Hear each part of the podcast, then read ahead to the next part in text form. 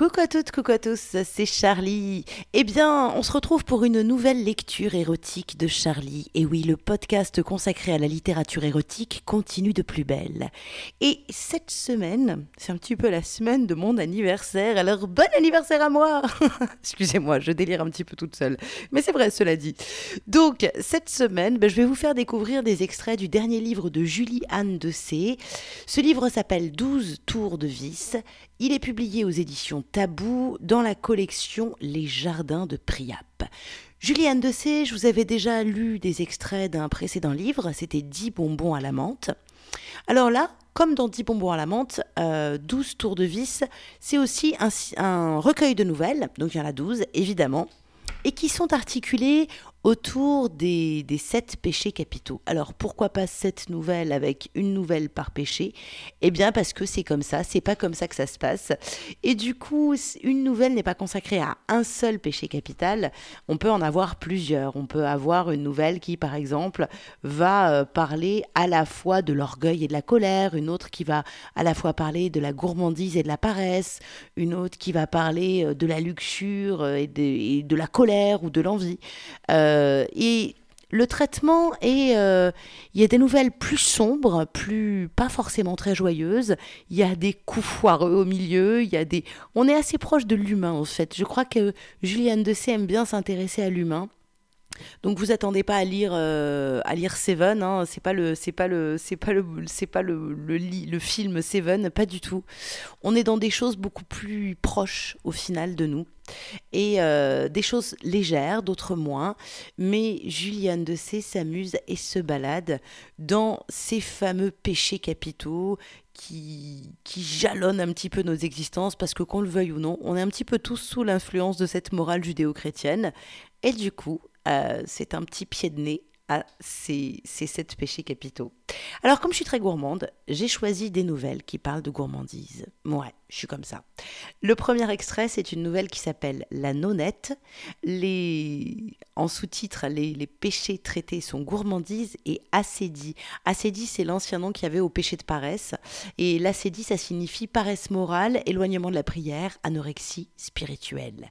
Premier extrait d'une nouvelle de 12 tours de vis de Julienne de C, c'est La nonnette, et c'est parti. Nous avions pris rendez-vous dans ce salon de thé un peu chic et branché de la rive gauche. Deux semaines auparavant, le hasard nous avait placés à la même table du dîner de mariage d'un ami commun. Nous avions beaucoup parlé, restant assis à siroter notre café et un fond de coupe de champagne tiède quand les festivités dansantes avaient débuté. Nous avions échangé nos numéros de téléphone. Ce fut Lionel qui appela le premier pour me proposer de nous revoir. Je suis arrivé un peu en avance, lui est en retard. Je commence à douter de sa venue quand soudain je le vois entrer en trombe. L'écharpe au vent, un grand sourire vient éclairer son visage quand il m'aperçoit, si sagement installé. Il n'est pas vraiment beau, mais un charme étrange émane de cet homme à la cinquantaine affirmée. Il s'excuse de m'avoir fait attendre, les embouteillages parisiens, me glisse un gentil compliment en faisant un signe discret à la serveuse. La jeune personne accourt, carnet et stylo en main, très pro et charmante avec son petit tablier blanc sur sa jupe noire. Bonjour, vous avez choisi? Aujourd'hui, le chef pâtissier propose des religieuses et des éclairs au chocolat glacé mandarine, des nonnettes fourrées abricot verveine ou fraises roses. Je crois voir s'allumer une lueur gourmande dans les yeux de Lionel, qui fronce légèrement les sourcils, dubitatif. Des nonnettes Abricots ou fraises Pourquoi pas Et vous, Diane, vous laisserez-vous tenter par les saveurs nouvelles de ces petits gâteaux? Va pour les nonnettes. Essayons les deux et nous partagerons, avec une grande théière d'Earl Grey. Les gourmandises rondes sont moelleuses à souhait, fondent dans la bouche qu'elles envahissent des flaveurs mêlées de fraises, de roses et du pain d'épices. Lionel ne dit mot, semblant soudain perdu dans une lointaine rêverie, les yeux fixés sur un point inexistant et lointain. Puis il me prend doucement la main sur la table, plongeant son regard si bleu dans le mien. Pardon de ce silence, mais cette pâtisserie, inventée par des nonnes au Moyen Âge, m'a tout à coup rappelé une aventure que je pensais enfouie très loin dans ma mémoire. Un souvenir d'adolescent que je n'ai jamais raconté à personne. Voulez-vous me le confier ou préférez-vous le taire encore? Est-il agréable au moins? Oui. C'est une réminiscence chargée d'émotions. J'aimerais vous la raconter. Ces nonnettes sont mes petites madeleines. Sans lâcher ma main, comme s'il se jetait à l'eau et avait besoin de conserver un point d'ancrage, Lionel remonte le fil de sa mémoire pour me livrer son récit. Sa voix se fait plus basse, il s'exprime avec une certaine lenteur, choisissant ses mots. Je venais d'avoir seize ans. Si j'étais d'assez grande taille pour mon âge, je n'étais guère déluré. Bien sûr, j'étais encore puceau, mais je fantasmais déjà sur les jeunes femmes des couvertures de papier glacé des magazines féminins de ma mère, ou celles que je voyais dévoiler leur nudité dans des bikinis, sur la plage. Lorsqu'elles sortaient du bain, et que les petits triangles du maillot dévoilaient impudiquement les formes de leur sexe, j'en étais bouleversé. J'étais l'enfant unique d'un couple déjà un peu âgé. Nous vivions alors en basse Normandie, et les occasions de sortie dans cette région à l'époque étaient rares. Le grand plaisir de mes parents, en ces années soixante-dix, étaient les trois semaines de vacances d'été que nous allions passer en août à Malaga. Dès le mois de janvier, mon père réservait la petite villa qu'il y louait, et peu après nos nombreux billets de train. Si je commençais à éprouver l'envie de m'échapper du cocon familial, j'adorais ce long périple qui nous faisait traverser la France et l'Espagne, prometteur de chaleur et de jeunes filles en fleurs déshabillées au soleil. Nous rejoignions d'abord Paris. Nous prenions le métro pour aller de la gare Montparnasse à celle d'Austerlitz, nous passions le reste de la journée dans le train qui nous emmenait à Irun. Ensuite, il nous fallait changer pour Madrid après avoir passé la douane où la Guardia civile de Franco, il mourra dans le courant de cette année, était bien présente. L'uniforme vert et le tricorne de cuir noir poli de la Benemérita m'impressionnaient beaucoup. Dans la capitale espagnole, nous devions emprunter la ligne 10 du métro, changer en direction de la gare d'Atocha pour monter enfin dans le train de nuit en partance pour Malaga. C'est drôle. Quarante ans plus tard, je me souviens encore précisément de toute cette odyssée. Les Espagnols eux aussi partaient en villégiature. Des familles entières, surchargées d'encombrants bagages, se pressaient dans une cohue indescriptible et très bruyante. Cet été-là, les compartiments étaient particulièrement bondés. Mon père dut jouer des coudes pour nous frayer un chemin jusqu'au nôtre. Des voyageurs sans réservation s'étaient déjà installés sur leurs valises, dans les couloirs, avec résignation. Nos places n'étaient pas côte à côte. Mes parents se trouvèrent ensemble côté fenêtre, et moi côté couloir sur le siège d'en face, avec une religieuse pour voisine. Je n'entends rien aux ordres religieux.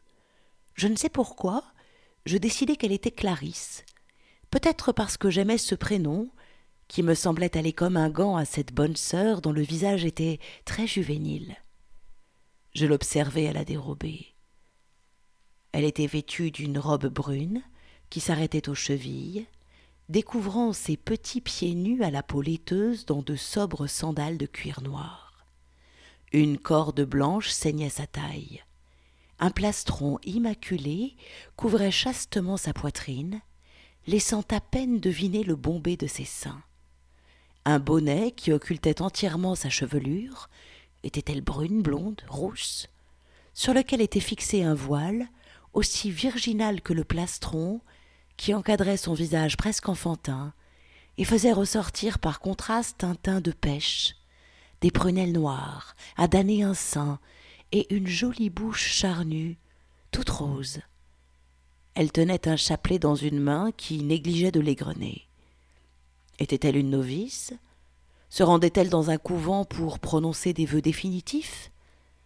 Je poursuivis mon examen tout en simulant l'endormissement, mon imagination me faisant échafauder sur cette compagne de voyage inattendue mille et un fantasmes. La nuit était tombée. Il devait déjà être tard.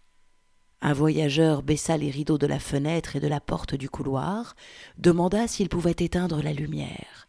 Les autres passagers acquiescèrent. Seule subsista la veilleuse du plafond qui dispensait une pâle lueur bleutée. Rapidement, des ronflements se firent entendre. Ma mère dormait déjà, appuyée sur l'épaule de mon père, dont la tête dodelinait au balancement du train. La voyageuse à mon côté avait fermé les yeux, mais je ne pus savoir si elle dormait aussi. Elle était assise très droite, la tête à peine abandonnée à l'appui-tête. Ses lèvres entr'ouvertes découvraient légèrement des petites dents d'une étonnante blancheur. Je pouvais sentir la chaleur qui émanait de son corps.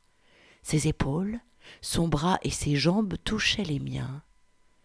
Il se dégageait d'elle des odeurs mêlées de savon, de sueur, de fruits, de douceur. Une irrépressible envie de la toucher me taraudait. J'avais très chaud. Mes mains tremblaient, moites de ce désir tout neuf que je ne connaissais pas et ne pouvais nommer.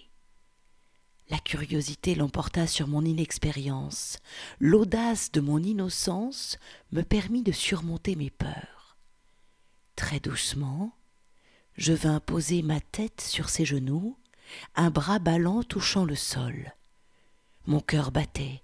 Je n'osais plus bouger, craignant que quelqu'un ne s'éveille parce qu'elle aurait crié ou manifesté une quelconque désapprobation. Quelques minutes s'écoulèrent ainsi une éternité. La jeune dévote, les yeux clos, semblait aussi figée qu'une statue. Mais cette Corée était ardente sous ma joue, bien vivante. Pourquoi sa respiration était-elle devenue plus rapide à présent?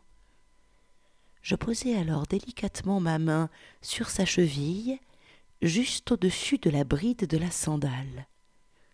Ce premier contact avec sa peau nue m'électrisa mes doigts curieux se glissèrent sous la robe bistre, qui me parut rêche, tant le mollet dont il suivait la courbe était doux sous ma paume. Mon sang battait à mes tempes, ma main s'enflamma. Je lui imposai une infinie lenteur pour poursuivre plus avant cette excursion en terra femina. Alors, jusqu'où va aller l'excursion de ce jeune adolescent qui découvre donc ses premiers émois gourmands eh bien, au contact d'une nonne, eh bien, je vous invite à lire 12 tours de vis pour savoir la suite. Et puis, allez, encore un petit extrait. Je vous l'ai dit, je suis gourmande, alors je ne peux pas m'en empêcher. Donc, voilà, c'est mon péché à moi, la gourmandise. C'est une autre nouvelle, du coup, toujours tirée de 12 tours de vis, parue aux éditions Tabou, écrit par Juliane de C. Cette nouvelle-ci s'appelle Qui trop embrasse. Et en sous-titre, Les péchés capitaux effleurés par cette nouvelle, gourmandise, colère, luxure toujours. Dans le troisième cercle de l'enfer de Dante, les supplices réservés aux gourmands sont pluie froide, grelons et neige. Certains sont griffés et dévorés par Cerbère. À bon entendeur. J'ai envie de toi. Combien de fois avait-elle entendu ces cinq petits mots? Comme si, pour celui qui les prononce, ils constituaient un sésame vers son sexe, forcément accueillant, puisque cette convoitise est posée en vocable, péremptoire, forme affirmative. Ce soir encore. Cet homme qui l'a galamment raccompagné jusqu'à la porte d'entrée de son immeuble vient de les lui susurrer à l'oreille en l'embrassant dans le cou. L'œil brillant, allumé, la main déjà baladeuse, alors qu'il tente de la plaquer contre la portière de sa voiture garée sur le bateau du parking. Pile devant les interphones. Si un voisin décroche son appareil, il entendra cette conversation. Mais elle, a-t-elle envie de lui? S'est-il simplement demandé une seule seconde si elle éprouvait à son endroit la même envie urgente que lui? Si ses désirs allaient rencontrer les siens en cet instant précis Pourquoi une femme devrait-elle se sentir flattée de cette assertion d'une soudaine montée de testostérone exprimée et à laquelle, de facto, il lui faudrait se soumettre, céder, s'ouvrir, comme si cela allait de soi? Il a envie, elle doit forcément avoir envie aussi. Elle s'en agace plutôt qu'elle ne répond aux avances de plus en plus précises du monsieur. Elle se rétracte sous un pincement de téton, les caresses devenant plus ciblées. Il l'écrase un peu, la poignée de la portière lui laboure le bas du dos. Alors qu'il a déjà soulevé son pull léger, qu'il lui enlace la taille, elle regarde l'heure à sa montre en tendant le bras au-dessus de la tête, dont la bouche maintenant la tête. Il n'est pas si tard. Les mains sont habiles, les lèvres tendres. Cet homme qu'elle connaît de longue date n'est ni beau ni laid. Il ne l'a jamais particulièrement attiré, même si, sans se l'avouer, l'aiguillon d'un étrange désir est venu lui piquer les reins par-ci par-là. De plus, il est drôle. Il sait la faire rire de tout.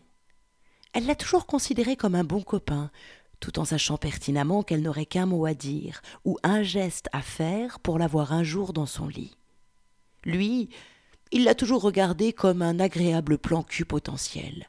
Pas plus, même si au fil du temps, il sait bien qu'il a pour elle une tendresse et presque une admiration particulière. Il n'a jamais rien précipité, ni encore tenté, jusqu'à ce soir. Tiens, sa femme ne serait-elle pas en train de s'offrir en ce moment précis à un autre? Ce couple se veut libertin, pur et dur. Sauf que.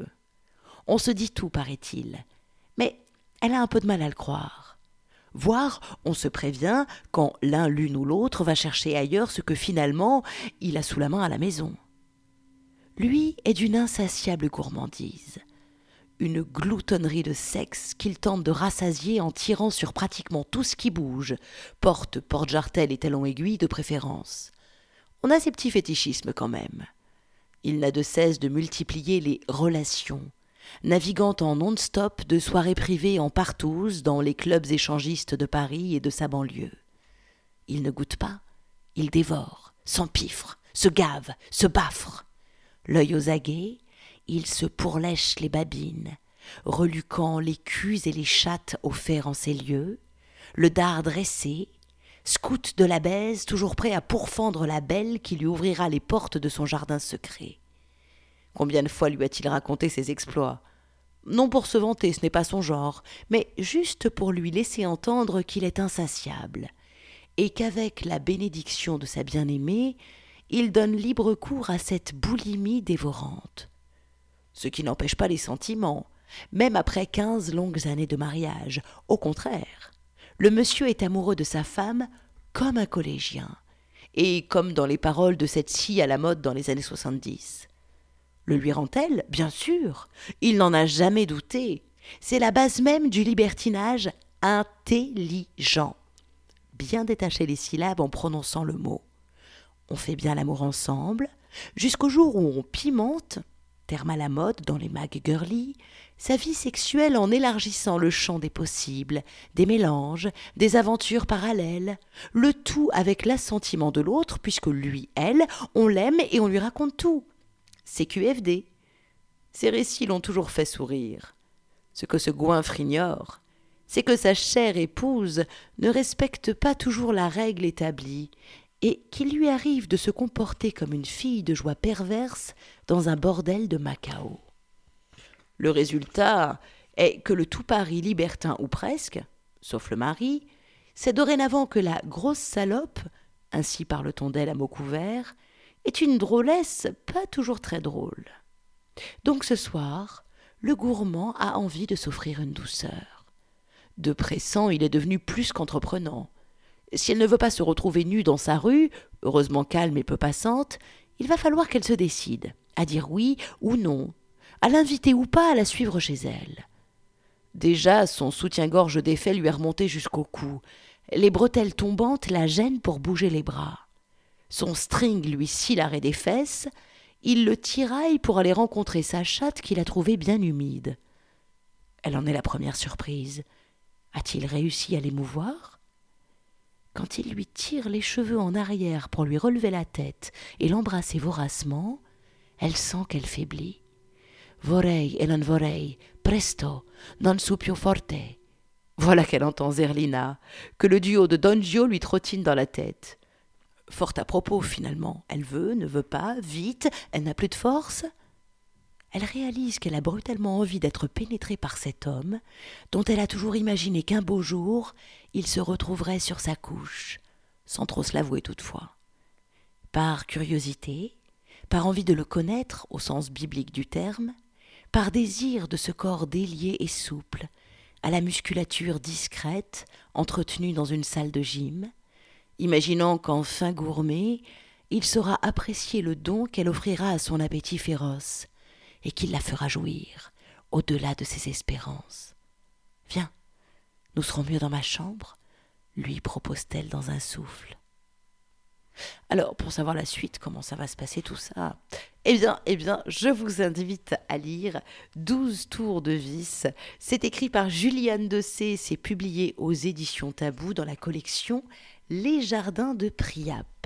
Alors Juliane Dessé, pour être tenue au courant de ses actualités, lire aussi les articles qu'elle poste sur son site, eh bien justement, il faut aller visiter son site julie-anne-2-c.com.